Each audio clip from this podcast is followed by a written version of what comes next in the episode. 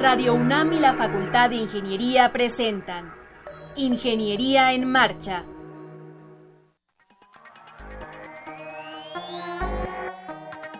Un espacio dedicado a la divulgación del quehacer de la Facultad de Ingeniería.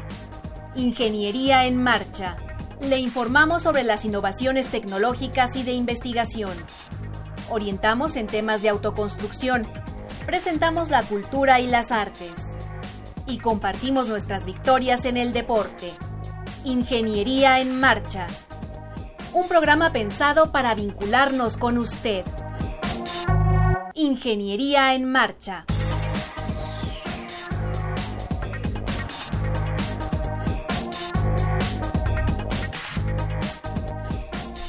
Amigos, muy buenas tardes. Estamos felices de estar con ustedes en, nuestro programa Ingeniería en Marcha. Hoy es martes 19 de abril de 2016.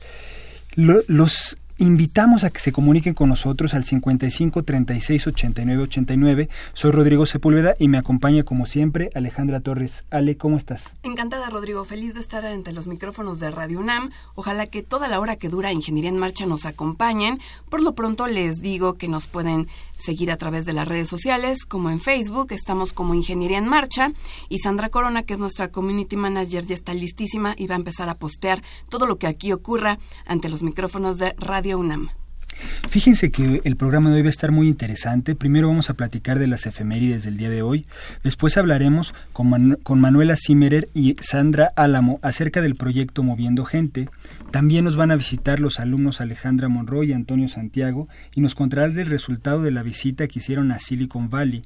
Posteriormente platicaremos con el ingeniero Ricardo Silva, director de Recursos Humanos de Bosch, y con el doctor Marco Antonio Quero, gerente de comunicación de la misma empresa, acerca del Día Bosch en la UNAM. Vamos a tener, como siempre, la novedad editorial y la agenda semanal. No se despeguen del programa.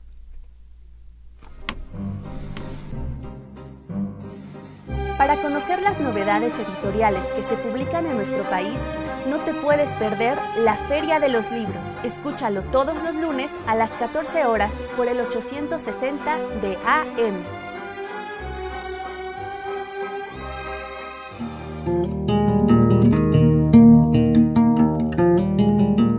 Efemérides. Pues un día como hoy, pero de 1937, en la ciudad de San Francisco, en California, se inaugura el puente Golden Gate. Un día como hoy, pero en 1971, la Unión Soviética lanza el Salyut 1, primera estación espacial controlada por el hombre. Y en 1975, un día como hoy, la India lanza su primer satélite artificial, Aryabhata. En 1911, el pueblo de Puerto Rico es galardonado con el Premio Príncipe de Asturias de las Letras 1991 por su defensa ejemplar del idioma español, que ha sido declarado único idioma oficial del país. Y un 19 de abril de 1882 murió el naturalista inglés Charles Robert Darwin, autor del origen de las especies por medio de la selección natural.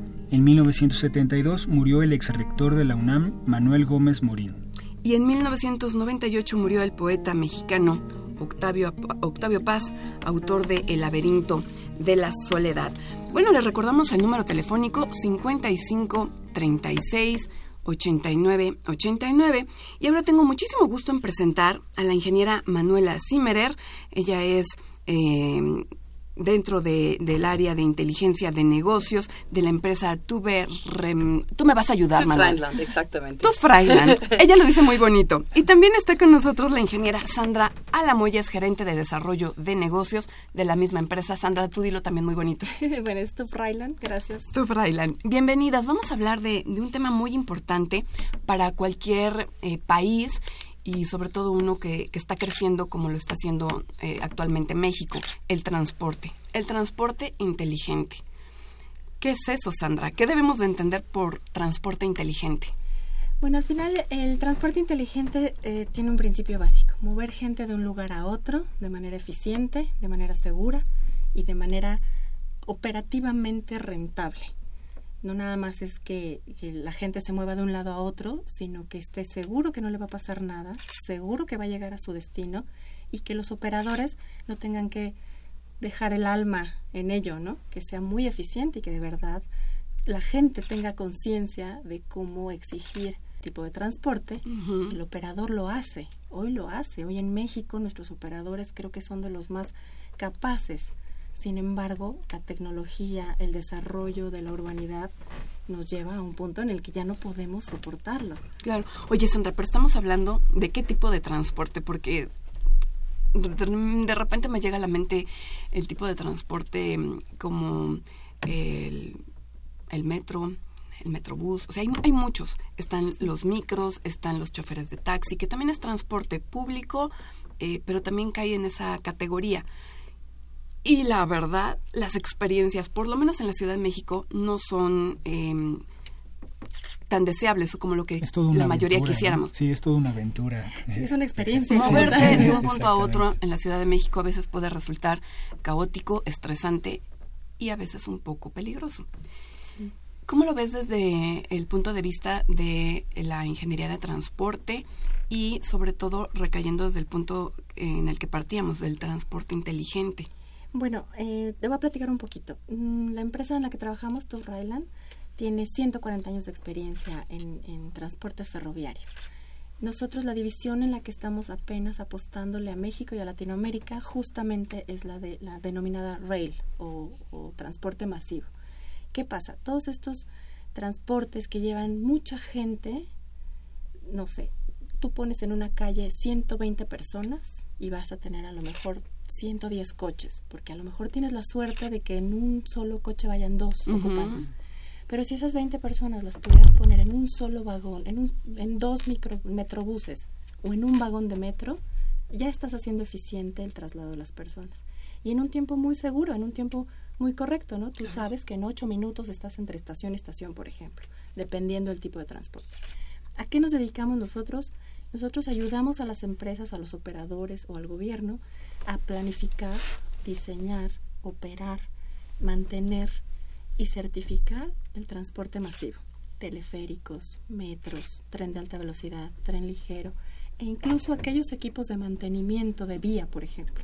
Nadie se ocupa de esos, de esos equipos, pero puede haber un descarrilamiento en la vía por medio de un transporte de mantenimiento y entonces al día siguiente no opera el, metro.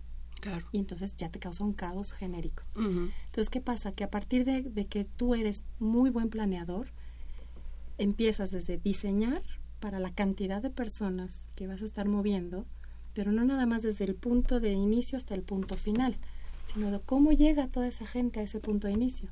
Se van a mover por taxi, se van a mover por coche, van a estacionar su coche. Por bicicleta. Van a llegar en bici, van a llegar en teleférico. ¿Cómo van a llegar todas esas personas y sobre todo a esta gran urbe, ¿no? En donde todas las mañanas ves una inmensa cantidad de gente entrando y todas las tardes una inmensa cantidad de gente saliendo. Entonces son desarrollos globales e integrales en donde nosotros participamos, asesorando con especialistas de muchísimos años, incluso locales. Hay especialistas mexicanos y latinoamericanos de 35, 40 años que tienen el metro, que nacieron con el metro, por ejemplo. Mm. Y ellos conocen perfectamente la situación en la que está. Entonces, eso es lo que hacemos. En cada uno de los países hay que adaptar la técnica alemana, la puntualidad alemana y todas las características que esta empresa promueve pero dentro de la técnica local y a las necesidades locales. ¿Qué se han encontrado aquí en México? ¿Ya tienen algunos proyectos eh, con el gobierno? ¿Cómo está funcionando ahorita la empresa aquí?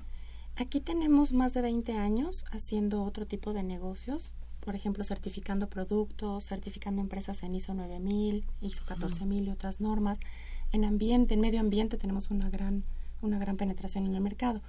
En Rail en particular tenemos eh, eh, ahorita algunos de los proyectos que les puedo mencionar, el teleférico de Puebla, hicimos una certificación, una supervisión y certificación, el tren turístico Puebla-Cholula, el tren eh, Ciudad de México-Toluca, la línea 12, la rehabilitación de la parte elevada, y queremos continuar con esa línea, nos gusta mucho esa línea porque es icónica, es una línea que más allá de todos los problemas mediáticos, políticos o legales que pudiera tener, es una línea muy representativa de lo que es el contacto rueda-riel eh, directo y no neumática. La gente estaba acostumbrada a la neumática. Y es toda una transformación cultural que desde la línea A se ha venido llevando. Entonces, esos son los proyectos que tenemos ahorita. Bueno, en Chile tenemos algunos, en Argentina, es un poco lo que controlamos desde México. y pues la verdad es que nos da mucho orgullo porque México siempre es referente para los otros países de Latinoamérica. Y eso nos, nos encanta, ¿no? Trabajamos mucho con las universidades, con la UNAM y con el Politécnico en, toda la parte de ciencia, investigación, eh, todas las estadísticas que pueden obtener de descarrilamientos, tratamiento. Es una labor de conjuntar a los mejores especialistas para lograr mover gente seguramente que es el tema de la conversación de la conferencia del día de mañana. Justo, justo, Manuela, me gustaría que, compartieras con el auditorio. El día de mañana van a estar en la Facultad de Ingeniería. ¿A qué hora? ¿En dónde? ¿Cuál va a ser la, la, charla que van a impartir ustedes? Sí, por supuesto. Eh, me da mucho gusto poder invitarles a través de este medio, a todos que nos escuchen y también a nuestros compañeros y alumnos de la facultad. De hecho, vamos a estar en la Facultad de Ingeniería, en la Torre de Ingeniería exactamente, de 1 a 3 durante el día de mañana y vamos a dar un panel de conferencia moviendo de gente segura, creo que así pusimos el título exacto. Y ahí van a dar una plática muy interesante nuestros ingenieros que todos son especialistas ferroviarios con muchas experiencias locales y también tenemos invitados de Alemania. Entonces de ambos países estamos participando para que la gente joven escuche qué está pasando en este, en este ámbito ferroviario. La verdad está muy interesante y ojalá que nos puedan acompañar todos. Entonces va a ser en el auditorio de la Torre de Ingeniería, ¿verdad? Exactamente. Mañana miércoles 20 a la una de la tarde. De una a tres. ¿Quién va a venir, Sandra? ¿Quién, quién va a estar dentro de, del panel de conferencistas? Bueno, está nuestro líder certificador en México y también director de la División de Rail Latinoamérica, Guido Balraf. Él va a estar dando todo el tema de segmentos, ¿no? Perdón, de todo lo que tiene que ver con la cantidad de personas que caben dentro de cada tipo de eh, tren, medio teleférico o lo que sea. También viene eh, Francisco Ortega, que es un especialista con más de 30 años en, en, México, en diferentes proyectos también de metro, tren de carga y tal, que va a hablar un poco de la de un poco lo fatalista, ¿no? ¿Qué pasa cuando no tienes la precaución de medir los riesgos y evaluarlos y hacer algo al respecto, ¿no? Entonces él va a hablar toda esta parte de qué sucede. También tenemos a Benjamin Silke, que él es nuestro especialista de certificación de Alemania y va a estar con nosotros participando en México durante un año, no nada más entrenando al público, sino también internamente a los especialistas locales en esta transformación cultural de obtener las acreditaciones y certificaciones para que podamos hacer una expansión. Y al final, bueno, cierro yo el tema un poco más con el tema de mercado, con el tema de lo que tiene que ver con em, los alumnos vamos a sembrar una semilla en ellos de la preocupación porque tengan transportes seguros, eficientes. Entonces, ah, creemos en que si empezamos desde las, de los más jóvenes, este trabajo va a ser impulsado por mucha más gente técnica, especialista, que lo promueva, que lo difunda y que lo lleve a cabo. O sea, realmente lo que nos importa es que más allá que una empresa venga y te certifique, tú ya trabajes con miras a que esté certificado, aunque nadie te dé la estrellita, claro. pero que ya lo hagas como del día a día, ¿no? Ya sea natural Algo más nuestro trabajo. Naturalito, más común. Sandra, ¿cuál es, desde tu punto de vista, em, la perspectiva de México en cuanto a los al el transporte ferroviario? ¿Cómo lo encuentran? ¿Han hecho algún estudio en, en, la empresa en la que ustedes trabajan? Sí, tienen una red ferroviaria muy grande. Dentro de la normalización europea y americana tienen un avance importante falta el, cerrar la pinza en dejar documentado y legalizado, incluso si se tiene que hacer leyes o normas para que garanticen que sea homogéneo. Tenemos grandes empresas muy importantes que están concesionadas al, manejo de la carga en el país, Kansas City, Ferromex, Ferros, Ferrovalle. Todas ellas tienen un trabajo muy grande de normalización en términos de carga y ahora que viene o que empieza a unirse con el tema de pasajeros, hay que ponerle un ojo ahí para garantizar la seguridad del pasajero y de la carga. Entonces, hay un trabajo muy grande de muchos años, de verdad que tenemos un, un país muy completo y no lo vemos porque no lo, no lo documentamos, no dejamos una evidencia clara de cómo lo trabajamos. Y entonces nada más hacemos caso de pronto a los medios, ¿no? De, ay, hubo un descarrilamiento. Pues sí, pero en 20 años ha habido cuatro, ¿te parece? Entonces, afortunadamente. Gracias a Dios y que dentro de las estadísticas y dentro de las aseguradoras, por ejemplo, que son un factor importante de subir o bajar las cuotas de seguros, eh, está considerado. O sea, no estamos desamparados, ¿no? O sea, sí hay una, una regulación al respecto. Entonces falta muy poquito, el tramo es muy chiquito, pero estamos avanzando en crear nuevas líneas, ¿no? en, juntar puntos más lejanos y entonces hay que hay que meterle ciencia un ratito claro. hasta que ya quede normal no en países en Europa por ejemplo cada vez que abren una línea ya todo el mundo sabe qué tiene que hacer quién y cuándo y suceden las cosas como por magia no así queremos llegar a un punto en el que por magia los trenes no tengan problemas. Y cuando los hay un estricto análisis de qué pasó lecciones aprendidas y, y corrección para el siguiente para otra siguiente sí por supuesto Oye, Sandra, em, bueno, primero le, vamos a recordar al auditorio nuestro número telefónico 5536-8989. Yo te preguntaré, te preguntaría lo siguiente. Em, cuando ustedes dan una certificación, ¿contemplan, em, por ejemplo, cuando un tren que eh, transporta este, enseres, eh, semillas, por ejemplo, este frijol, eh, alguna, algún tipo de, de estos enseres, contiene o le, o hacen vandalismo, ¿eso lo contemplan ustedes en su, en su certificación? Sí, nosotros contemplamos cualquier cantidad de riesgos que pudiera haber. Cualquier riesgo que se pudiera presentar de acuerdo al tipo de transporte, las condiciones geográficas, el tipo de ambiente al que se enfrenta, se tiene que considerar en una ficha de riesgos. Y de acuerdo al riesgo se mide el impacto y cuánto hay que invertir en términos de análisis y de pruebas para garantizar que esos efectos no sucedan. Y si suceden, en qué medida es aceptable, porque todas las normas tienen tolerancias. Al final tú puedes decir, no es aceptable en un 0.001 que ocurra este efecto.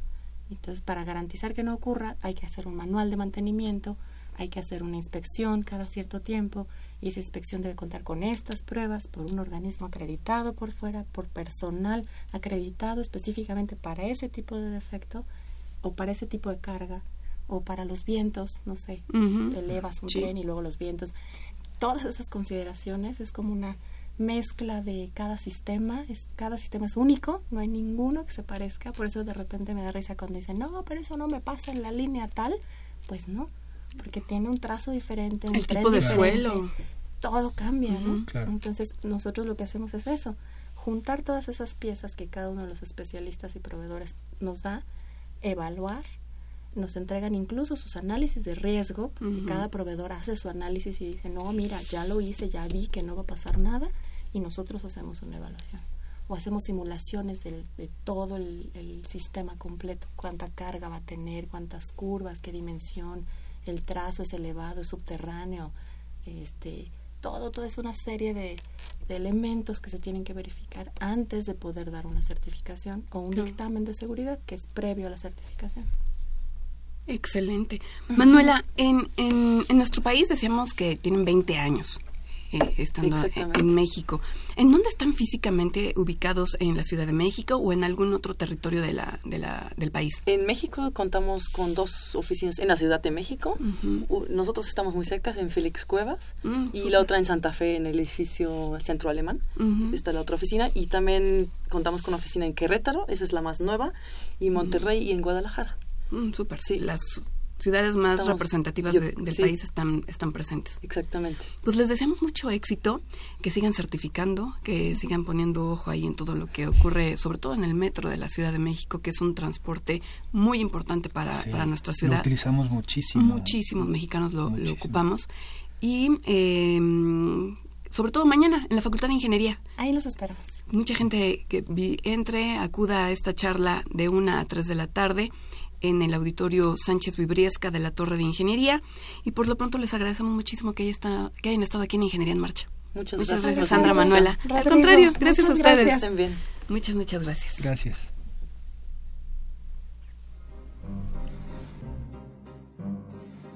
Para conocer las novedades editoriales que se publican en nuestro país, no te puedes perder la Feria de los Libros. Escúchalo todos los lunes a las 14 horas por el 860 de AM.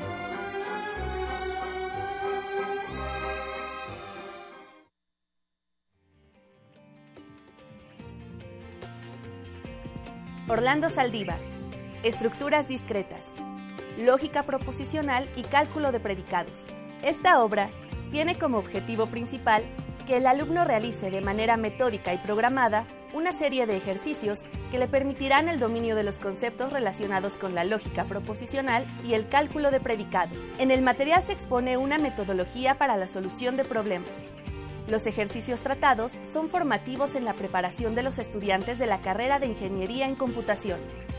Este cuaderno de ejercicios otorgará un apoyo importante no solo a ellos, sino a los ingenieros que se desarrollan en el como profesional de la algorítmica y la programación.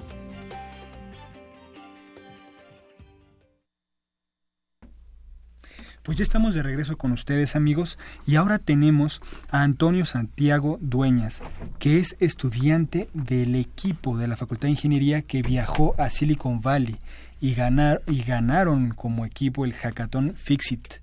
Antonio, bienvenido al programa. Hola, muchas gracias. Buenas tardes. ¿Cómo estás? Bien, bien, bien. ¿Contento? Sí, contento, regresando hace un mes a México otra vez. ¿Cómo les fue? Platícanos un poco. Bueno, platícanos primero. ¿De qué se trató este viaje a Silicon Valley? ¿Cómo estuvieron las cosas allá? Y, el concurso en el que participaron. Ok, bueno, primero el, viaje fue organizado por Saib Sabar, eh, quien fue estudiante de la Facultad de Ingeniería. También nos apoyó mucho Norma Elba Chávez, es profesora de la Facultad de Ingeniería también, que es coordinadora de la carrera. Ella nos apoyó bastante en la organización y todo esto. El viaje tenía un par de propósitos. El propósito número uno era asistir a Fixit, el hackathon en Google y el segundo era ir a CSIW, donde algunas de, mis compañeras tuvieron la oportunidad de presentar un póster, un póster de investigación ahí también, junto con Saib, que era la encargada, Carlos Toxley, que era también estudiante de la facultad, también ahora investigador en West Virginia junto con este, Saib Savage, ajá, y un grupo de compañeras, Flor, Alejandra, varias de ellas, póster de investigación que era acerca de bots en Twitter para reclutar gente. Entonces tuvo como dos propósitos, ¿no? El primer propósito fue ir al hack en Google y el segundo fue ir a CSW, el congreso ya en San Francisco. Eh, Antonio, platícanos un poquito en qué consistió el, el hackathon. ¿Qué, ¿Qué es lo que ustedes ofrecieron? ¿Qué presentaron? Porque ganaron el primer lugar. ¿Cuáles son las novedades que tuvo la aplicación que ustedes presentaron? Ok, bueno, el equipo está conformado por varias personas. Entre ellas estaba Flor, estaba Juan Pablo Flores, Alejandra eh, y un par de personas extra, Tania, que ella es diseñadora, y una persona de la Universidad de Stanford, que encontramos ahí. Básicamente, eh, lo que hicimos nosotros fue un pequeño portal en el que tú podías este, subir facturas y este, detectar si la factura era válida o no. Esto principalmente para la parte de los políticos, ¿no? Que muchas veces tú ves una factura y la disfrazan. O sea, es válido poner que consumiste alimentos, pero en una cervecería no es válido poner que consumiste alimentos cuando solamente venden cerveza, ¿no? Exactamente, ¿no? Entonces lo están disfrazando para la compra de productos que no tienen que ver en nada a lo que deberían de hacer. Lo que hacemos nosotros es recopilar todas y bueno, el proyecto eh, consistía básicamente en recopilarlas y mostrarlas para que fuera más fácil para cualquier usuario poder ver este qué tipo de facturas y qué este, personas estaban haciendo mal uso de, del dinero de los gastos públicos. Esta, esta aplicación, Antonio, la, la, programaste tú? ¿Tú fuiste el programador o cuál fue tu rol dentro del equipo? Oh, bueno, el equipo está, estaba conformado por varias personas, entre ellas una diseñadora, Juan Pablo Flores, que él hizo la parte del frontend, eh, yo estoy trabajando en la parte del backend. Otras personas estuvieron trabajando en unos algoritmos de NR para detectar el XML. Entonces, sí, fue un equipo este, multidisciplinario en el que básicamente era una aplicación web. Entonces, las plataformas web se dividen en dos, eh, frontend y backend. Frontend es todo lo que ve el usuario, backend es toda la parte de atrás. Y entonces, eh, pues básicamente nos dividimos en dos. El diseñador, bueno, la diseñadora, lo, el frontend que fue Juan Pablo, este, y backend, que eran otras dos personas, y yo que estábamos trabajando en esta parte. ¿Qué otras universidades participaron?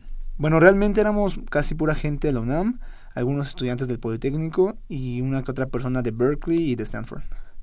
Sí, no, era un, era un grupo pequeño, éramos yo creo unos 40 personas, no era realmente grande, pero bueno, estuvo bastante interesante, fue en, los, en los headquarters de Google, ahí en Mountain View. Oye, ¿qué tal como ese? Platícanos. Sí, es, la meca, ¿no? está, está muy padre. De hecho, en el viaje o sea, gracias a, gente que, que conoce Saib, tuvimos la oportunidad de no solamente asistir a Google o ir a CCW, sino que pudimos recorrer toda la parte del Bay Area para conocer nuevas personas. Yo ya había estado antes en San Francisco, pero yo había estado en San Francisco, San Francisco. Jamás había, bueno, o sea, estuve en Mountain View, pero nada más. Y esta vez tuvimos oportunidad también de ir a Hacker Dojo, donde nos recibió Hackers and Founders. Tuvimos la oportunidad de ir también um, a Lovenest, eh, que es como un, bueno, se llama el concepto co-living, que como aquí existen los coworkings, allá hay co-livings, en donde también puedes tanto vivir y trabajar, te rentan la casa ahí en Palo Alto, este, también se fue a Facebook, eh, de hecho mis amigos vieron de lejitos a Mark Zuckerberg, ahí estuvo bastante interesante, conocimos una, a un mexicano también que tiene una empresa ahora allá, este, y que nos contó toda su historia, ¿no? Todo lo que ha luchado para poder hoy estar allá en San Francisco. En la parte tecnológica, ¿no? En San Francisco, con una ciudad de mucho contraste, donde los techis tienen mucho dinero, los techis generan muchas oportunidades, pero por otro lado está lleno de hombres. Ah, la, gente que se dedica a la industria de la tecnología. O sea, están las, ahí está Twitter, ahí está Google, ahí está Facebook, eh, en San José está este, Oracle y sin embargo hay mucho dinero en esta ciudad, hay, muchos, mucho dinero en esta parte de, la bahía, sin embargo vemos en las calles mucha gente sin casa, eh, nos tocó vivir ahí unos episodios con algunas personas que pues la falta de dinero, los homeless les ha les ha este, ocasionado muchas cosas y de hecho es pues una de las cosas más importantes que tiene esa ciudad también, ¿no? los contrastes de que por un lado la gente de la tecnología genera mucho dinero, muchos recursos y por otro lado eh, los homeless que han perdido sus casas, muchos en base a que una renta en San Francisco cuesta cinco mil dólares, ¿no? La gente pierde sus casas. Pero sí, muy, muy interesante, y aparte a, doctores que se dedican a investigación, gente de muchas partes, conocimos gente de Brasil, gente de, obviamente, de Estados Unidos, de diferentes áreas de, de, Estados Unidos, y fue muy interesante porque vimos tanto la parte tecnológica comercial, o sea, me refiero a, Google, que a pesar de que tiene su research, al final del día es comercial, este, también tuvimos la oportunidad de visitar CSW, el Congreso, en donde conocimos la parte de innovación y tecnología, pero por el área de research específicamente de las universidades. científico, ¿no? Sí, Exacto. Claro. Oye, Antonio, ¿en qué semestre de la carrera estás? Yo voy en el sexto semestre. Estás un poquito más para terminar. Sí. ¿Y cuál es? Yo te veo muy entusiasta, con muchas... Em, sobre todo eso, muy entusiasta, sobre todo de haber ya tenido la participación internacional y, y haber conocido a mucha gente que se mueve a niveles grandes dentro del el área en la que tú estás, que es la computación, la tecnología. ¿Cómo te sientes de haber podido haber realizado este viaje? Eh, pues bastante bien, o sea, como les comentaba, este, ya no, no, es la primera vez que iba, pero esta vez fue un ambiente totalmente distinto. O sea, no es lo mismo vivir en la gran ciudad, que es San Francisco, a conocer a la gente que realmente está creando industria desde abajo. O sea, porque en Hacker Dojo, en este coworking, que es uno de los más famosos de, de Mountain View, conocimos gente que realmente está este, picando piedra, ¿no? A lo mejor llegamos a Google y pues ya son gente que, pues Google ya es una transnacional, impresionante, ¿no? Pero vamos con gente que está invirtiendo sus ahorros en montar una startup en, en Silicon Valley, ¿no? Y que sabe que su producto, seguramente si se duerme un día, ya salió otro al lado que lo tenía también, ¿no? Eso está muy emocionante. A mí, sinceramente, me gusta mucho esa parte de crear empresas. Me gustaría innovar, creo en este país. Me gusta mucho pensar en que nuestro país va a crecer en base a tecnología y tengo la esperanza de que en unos 10 años la situación cambie a la que vivimos actualmente y, y tengamos este, empresas importantes en tecnología. Claro. Claro. ¿Y eh, cómo, cómo viste el, el trabajo? Porque fue un, un concurso, digamos, muy puntual, no duró unas pocas horas el desarrollo de la aplicación. ¿Cómo, ¿Cómo te sentiste con el trabajo en equipo? ¿Qué roles jugaron los demás? ¿Cómo fue esa comunicación estando allá? Eh, ¿Se comunicaron en inglés, en español? ¿Cómo funcionó? O bueno, entre nosotros usualmente nos comunicábamos en español este pero cuando había personas que no hablaran el idioma por respeto también a ellos nos lo, hablamos en inglés porque bueno nos hace mala educación que no nos puedan entender. Y este les hablamos en inglés.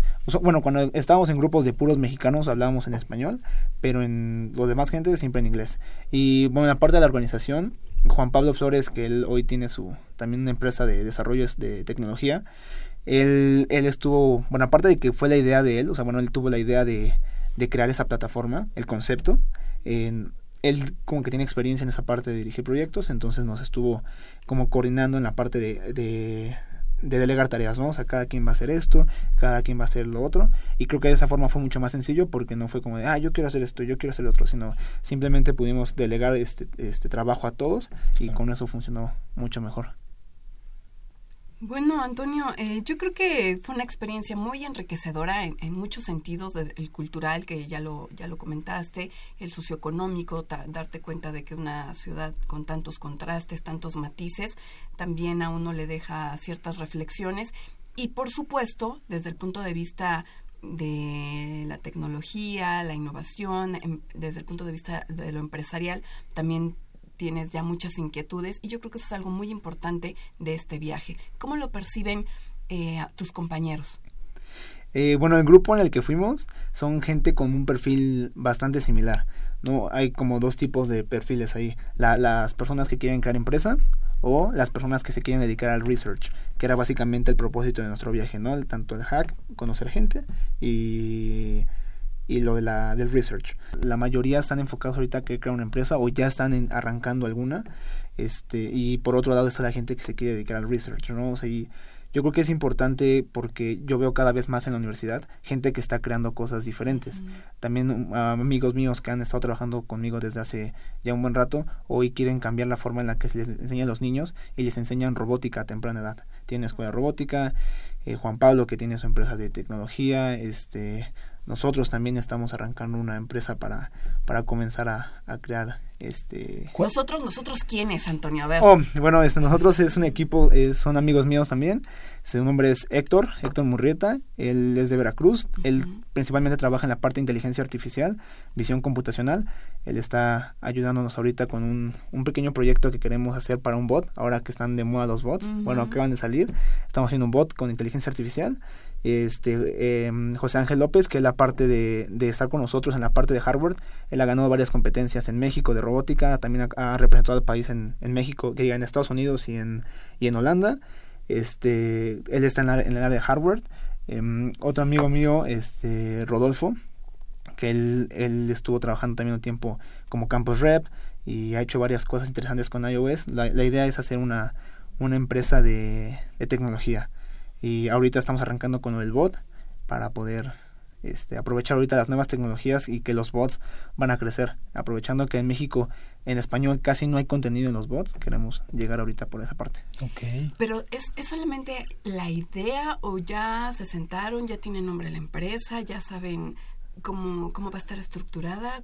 ¿Cómo va eso, Antonio? Suena muy interesante. Bueno, pues el nombre ya dijimos, apenas hace unos días terminamos de concretarlo, se llama Yume que me parece que un amigo lo propuso, que viene del japonés, que es soñar, de un verbo, nada más que nosotros lo escribimos con doble M, y nuestra mascotita es una jirafa, porque pensamos que la jirafa inspira este, sensatez, inspira eh, tranquilidad, y además de eso, el, un amigo comentaba que la jirafa sería importante por la evolución. La tecnología evoluciona este, constantemente y siempre en nuestros libros de texto cuando nos enseñaban la, la evolución de Darwin, nos ponían a la, a la jirafita, que la jirafita con el cuello más largo era la que sobrevivía, ¿no?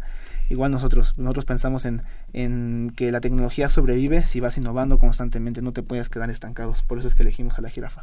¿Qué tan lejos viste eh, ahora en Silicon Valley? Eh, o sea, tú tienes la capacidad como de contrastar, ¿no? La realidad de aquí, cómo ves las cosas en la universidad y allá con las universidades, la parte de investigación, eh, estuviste en el Congreso seguramente, lo que se presentó, ¿cómo, no, ¿cómo nos viste? ¿Si nos damos un quien vive o...?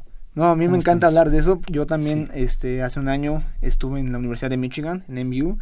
Este, estuvimos también conviviendo en Stanford con gente y hace un año, bueno, en verano del año pasado también fui otra vez ahí a Silicon Valley y conviví con muchas universidades, ¿no? Universidades de, de Harvard, de Stanford otra vez, Berkeley, de San Diego, de muchas universidades importantes, inclusive Inglaterra, y yo me sentaba con gente en el que hablábamos y hablábamos a un nivel pues parejo, ¿no? Ellos me entienden, yo los entiendo, y yo creo que México realmente no está atrasado, realmente creo que en México hay muchísimo talento al mismo nivel que hay allá, sin embargo, bueno, yo creo que la diferencia es importante es el apoyo que se les puede dar las oportunidades que se pueden presentar, porque este, la, la, mayoría de la gente busca emigrar a Estados Unidos por las oportunidades, no porque México sea un mal país, o yo hoy comparo y digo, bueno, esta ciudad no le pierde nada, ¿no? Eh, tengo Uber, tenemos de todo, o sea, hay cualquier servicio, casi cualquier servicio que podrías utilizar en Estados Unidos, en esta ciudad de México que es tan grande, sí, o sea, lo podemos tener. a lo mejor en algunos otros estados es cuando hay contrastes, ¿no? muchas diferencias a, a, a ciudades grandes de Estados Unidos, pero yo creo que aquí Ciudad de México, Monterrey, Guadalajara tienen todo para crecer y yo por eso tengo esperanza de que, de que el talento existe en el país, simplemente falta dar ese brinco para poder crear empresas importantes en el país. Sí. Antonio, qué maravilla, me encanta tu entusiasmo. Ojalá que regreses al programa y que ya nos digas, mira, ya tengo mi empresa, aquí están mis compañeros, estamos haciendo esto, esto y esto, y, y que sea el parteaguas de algo muy importante Em, y que regreses, como te decía yo anteriormente, que regreses al programa y nos puedas compartir esa nueva experiencia, pero ya desde el punto empresarial. ¿Te parece? Claro, me encantaría. Gracias, muchas gracias a Antonio Santiago Dueñas, estudiante de la Facultad de Ingeniería, integrante del equipo que ganó el hackathon Fixit allá en Silicon Valley. Bueno, pues no nos vamos a despedir, vamos a hacer un breve corte y regresamos con ustedes. Para conocer las novedades editoriales que se publican en nuestro país, no te puedes perder la Feria de los Libros. Escúchalo todos los lunes a las 14 horas por el 860 de AM.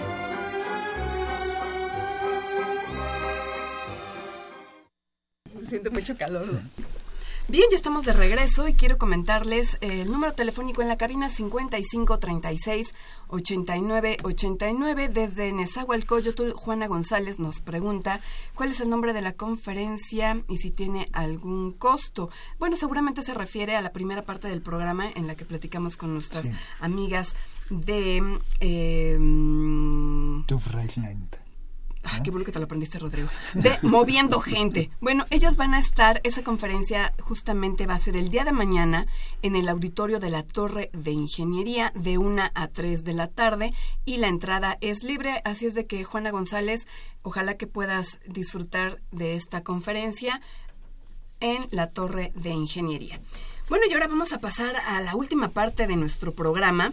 Para ello me da mucho gusto presentar al ingeniero Ricardo Silva. Él es director de recursos humanos de Bosch. ¿Cómo estás, Ricardo? Bienvenido. Alejandra, muchas gracias por estar aquí eh, conmigo el día de hoy junto con Marco. Les agradezco mucho la oportunidad. Nada que agradecer y también está con nosotros el doctor Marco Antonio Quero, gerente de comunicación de Bosch. ¿Cómo estás, Marco? Bien, bien, gracias. Muy agradecido por la invitación. Son ustedes muy amables. Al contrario. Nada que agradecer. Marco nos puede quitar la chamba, este, Rodrigo, no te pongas nervioso. Tiene una voz impresionante.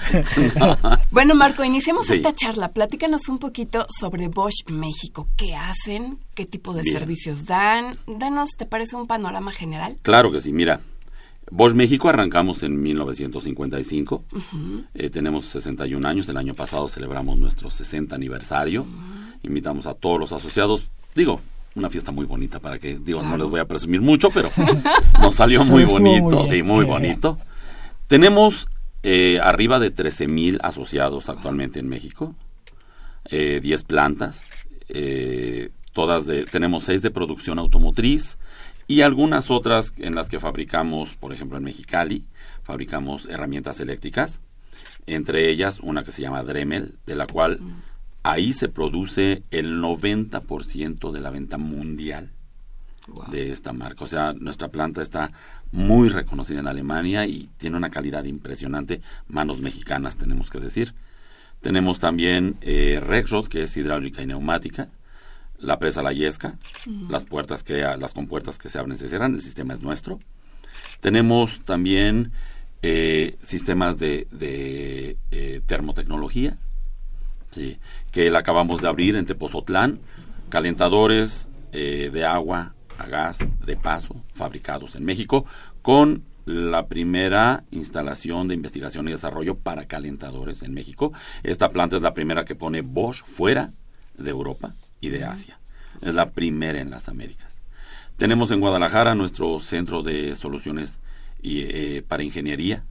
Recientemente, ¿no? Recientemente, abril del año pasado, la, la abrimos, arrancamos con 15 asociados, actualmente tenemos 160 y esperamos a finales de año tener 200 ingenieros altamente capacitados en software para, para trabajar y ofrecer soluciones a, las, a todas las plantas.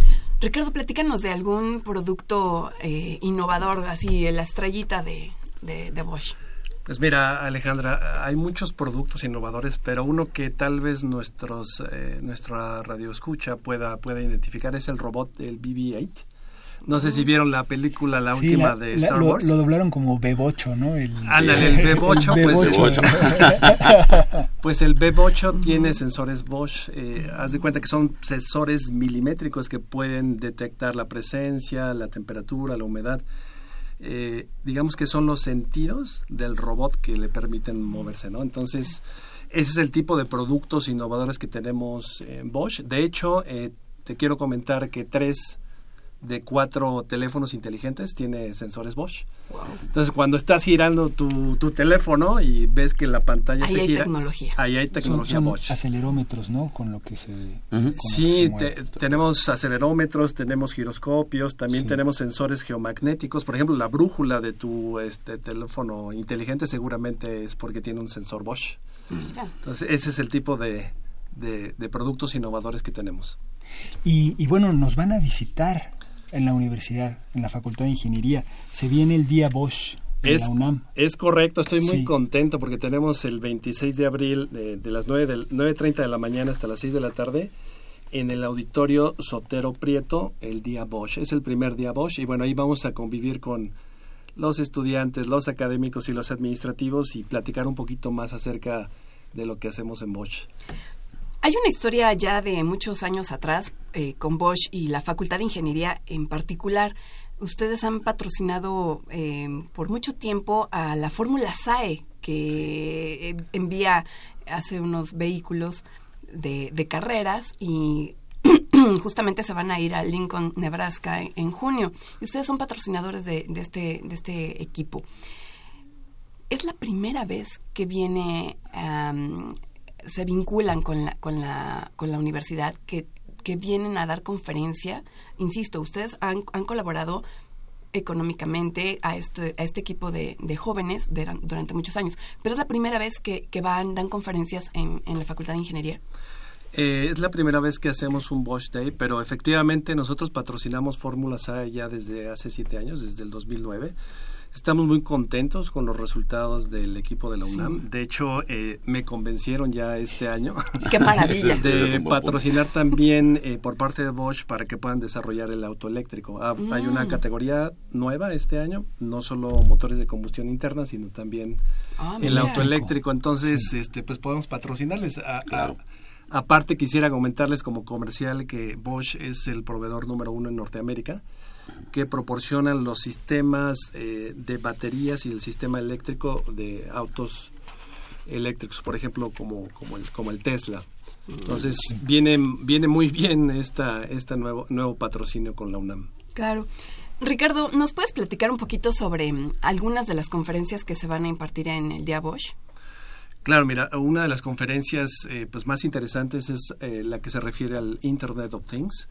¿Qué es el. Internet of Things? Es, imagínense que todas las máquinas, los equipos dentro de una fábrica o dentro de un edificio, en una casa o inclusive también, dentro de tu casa sí. están Sí. interconectados, ¿no? Y que tú los puedes ver desde tu teléfono celular, pues si están apagados, si están prendidos, si tienen algún problema de producción, de mantenimiento. Entonces, ese va a ser una, una conferencia muy interesante. El ingeniero Tiago Zacati, que es un experto en el tema, es responsable de la parte de logística y manufactura en Norteamérica, nos va a hablar de, de este tema. Entonces, esa es una de las conferencias más atractivas. También va a estar con nosotros, eh, ya Marco me hizo el favor de convencer a nuestro presidente de Robert Bosch México, wow.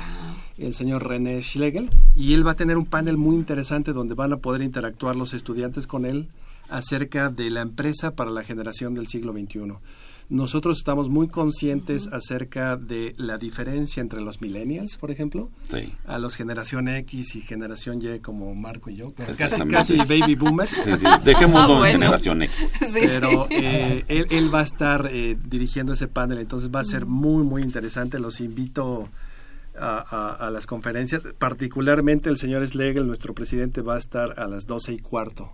Ok. Eh, entonces los invito a todos. Perfecto.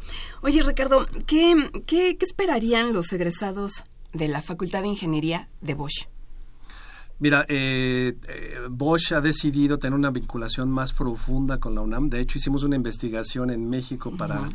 saber uh -huh. cuáles eran las mejores sí. universidades.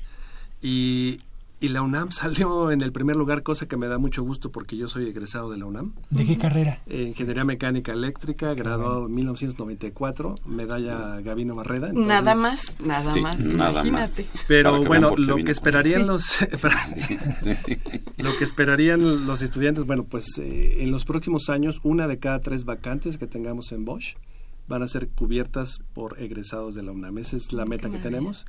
Y bueno, estamos hablando de más o menos mil posiciones de aquí el 2019. Pues ojalá que así sea, ojalá que muchos de los chicos que nos están escuchando en la Facultad de Ingeniería a través del circuito cerrado se animen, dejen un poco sus materias y el día 26 de abril acudan al auditorio Sotero Prieto y puedan vincularse, escuchar, saber un poquito más de esta empresa, lo que hace en nuestro país y las ofertas que pueden tener para ellos seguir teniendo un desarrollo desde el punto de vista ingenierial. ¿Qué otras actividades planean desarrollar en este día, además de las pláticas?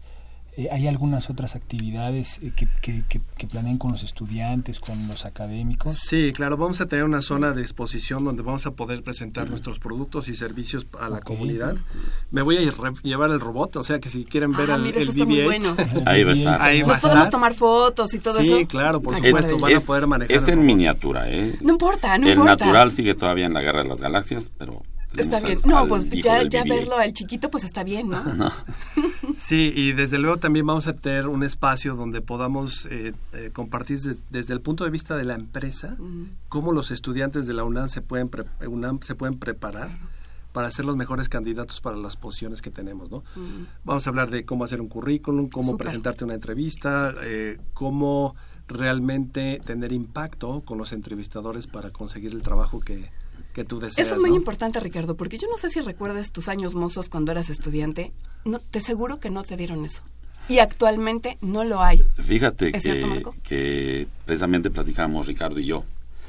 Y yo le comentaba a Ricardo que en alguna ocasión, en otra universidad, eh, me invitaron para, para hablar acerca de eh, el plan de estudios que tenía.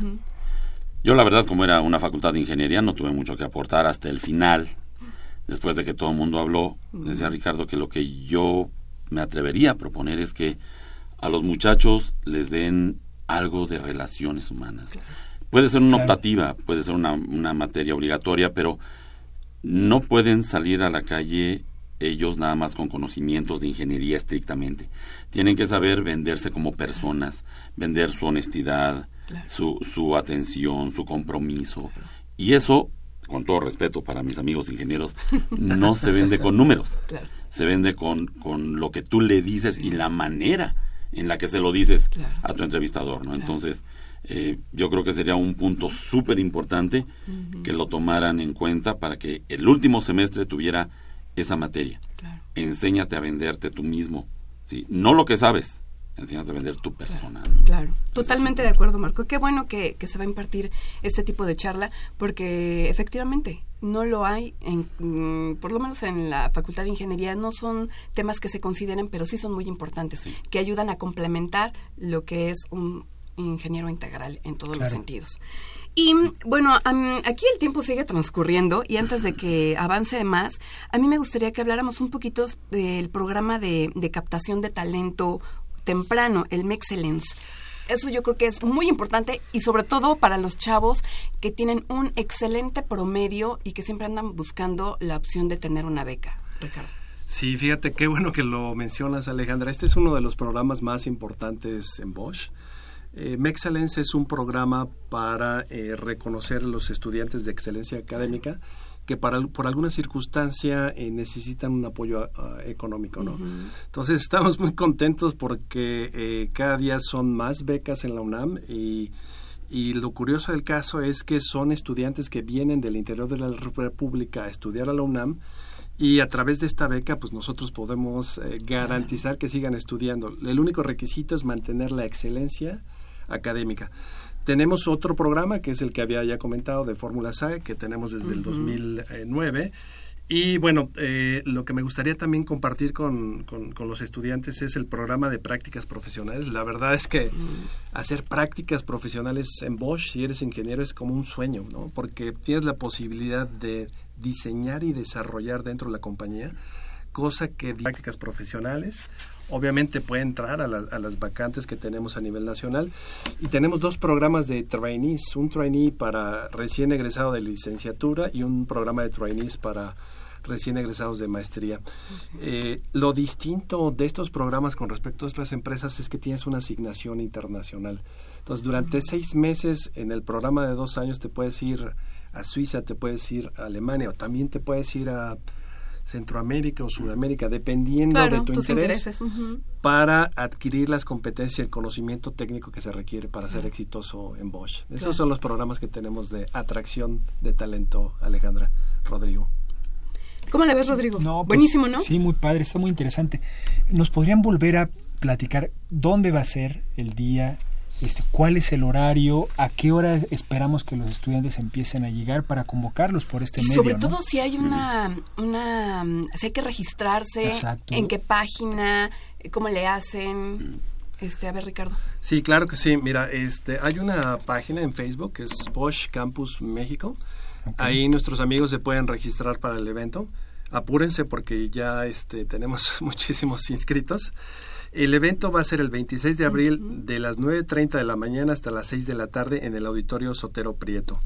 Y bueno, nuestra agenda incluye desde las 9.30 de la mañana la conferencia de Internet of Things. Luego tenemos una conferencia de innovación para tu vida con el ingeniero Marco Galindo. Luego viene el evento principal con nuestro presidente, el señor Schlegel. Eh, a las 12.15. Después invitamos a una eh, compañera, Yolanda Mesa, eh, de, Bosch, para que nos compartiera su experiencia de cómo ha sido trabajar en Bosch.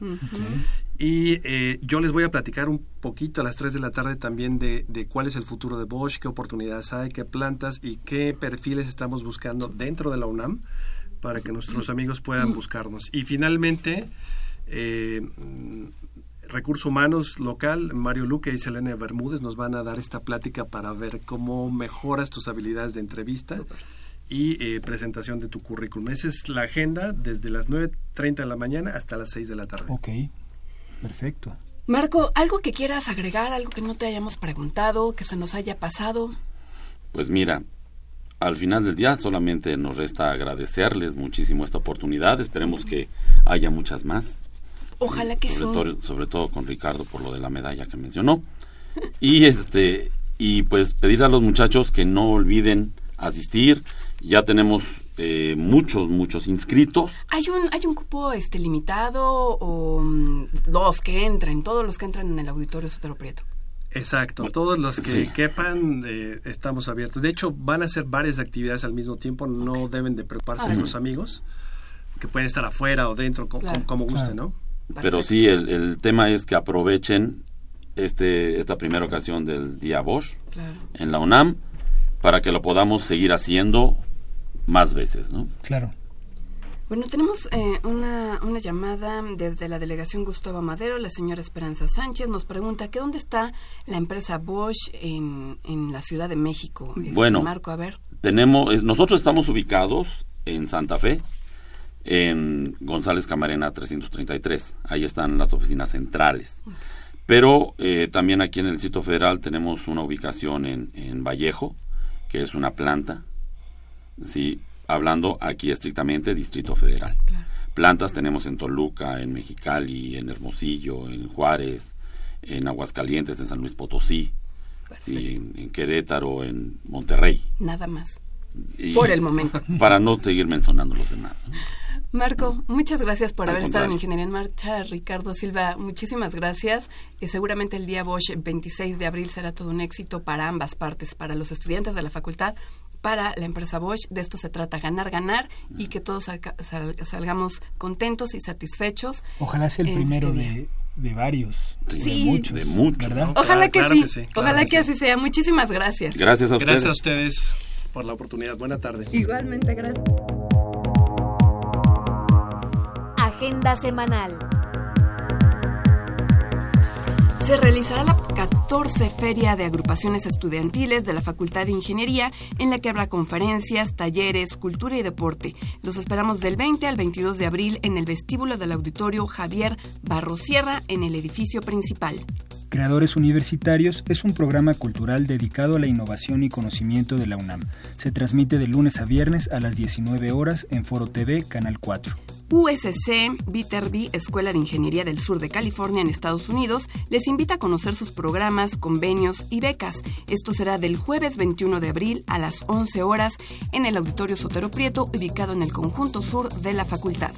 La Sociedad de Exalumnos de la Facultad de Ingeniería convoca a participar en su torneo de dominó, que se llevará a cabo el jueves 21 de abril. Si desean más información, comuníquense al 5510-4990 o 5512-3353. Y los esperamos en la presentación de Cuentos para el Encuentro, en la que se contará con la presencia de narradores nacionales e internacionales. La cita es este viernes 22 de abril a las 13 horas en el Jardín de las Vías de la Facultad de Ingeniería. Rodrigo, se, nos acabó, el, programa. Muchísimas gracias. Gracias a Pedro Mateos en la producción, en redes sociales a Sandra Corona, página web José Luis Camacho, en los controles técnicos a Socorro Montes y nos escuchamos hasta el próximo martes. Hasta entonces.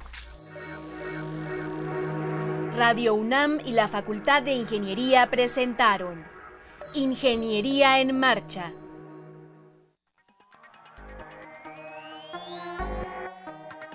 un espacio dedicado a la divulgación del quehacer de la Facultad de Ingeniería. Ingeniería en Marcha. Le informamos sobre las innovaciones tecnológicas y de investigación.